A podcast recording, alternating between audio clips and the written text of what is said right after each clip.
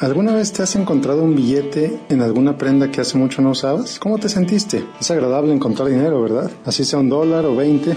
Por alguna razón, ese hallazgo da una chispa de alegría. Imagínate ahora ¿Cómo te sentirías si encontraras cientos de dólares cada mes? ¿Qué harías con ellos? Este es un ejercicio que hago con muchos de mis clientes y casi siempre resulta en hallazgos importantes, independientemente de su nivel de ingresos. Aquí te voy a compartir cómo hacerlo. Lo primero, y esto es algo de lo que hemos hablado anteriormente, es determinar tus valores y prioridades. Determinar qué es lo más importante para ti y tu familia es la base para determinar de qué manera utilizarás todos tus recursos. No solo tu dinero, sino también tu tiempo, tu energía, tu atención y demás. Una vez que tengas esa claridad, es momento de revisar de qué manera usaste tu dinero el mes pasado. Identificar todos los ingresos y todos los gastos puede no ser sencillo, pero es necesario para encontrar la claridad y los gastos fantasma que desaparecen en tu dinero. 10 dólares aquí, 50 por allá y resulta que gastas cientos o miles, como hay casos, de dólares al mes que no sabes ni en qué. Eso es justo lo que tratamos de identificar y evitar. Ahora que si no tienes una forma de identificar los gastos de septiembre, te invito a hacer un registro durante todo octubre y continuar el proceso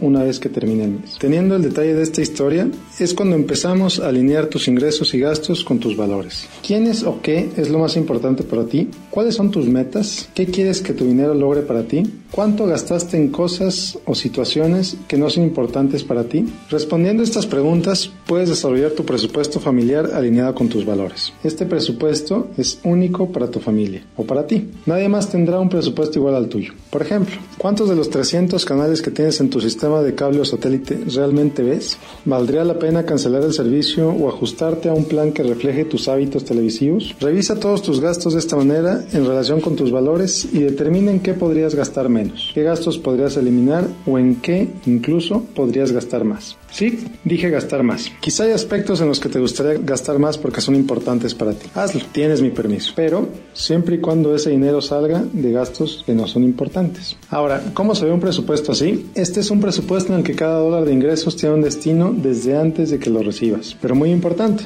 el que tenga un destino no quiere decir que se tenga que gastar. Tus ahorros también deben formar parte de él. ¿Qué pasa cuando se tiene un presupuesto así? Vives con mayor tranquilidad e incluso con mayor plenitud. ¿Por qué? Porque la manera en que usas tu dinero estará alineado con tus valores. Es decir, porque en lo que gastas y lo que te importa es lo mismo. Pero, y esto es lo más importante, aprenderás a vivir de manera consciente y vas a empezar a apreciar cada dólar que gastas, cada decisión que tomas y cada momento de tu existencia. Sí, suena a lo mejor un poco extremo y quizá te estás preguntando si un simple presupuesto puede lograr todo esto. Y la respuesta es sí, porque ya no verás al presupuesto como un cinturón que limite en qué gastas, sino como una herramienta para reflejar todo aquello que te importa y por lo tanto todo aquello que te hace feliz y te ayuda a vivir plenamente. Como siempre te invito a seguirme en Facebook en facebook.com diagonal Miguel Gómez consejero.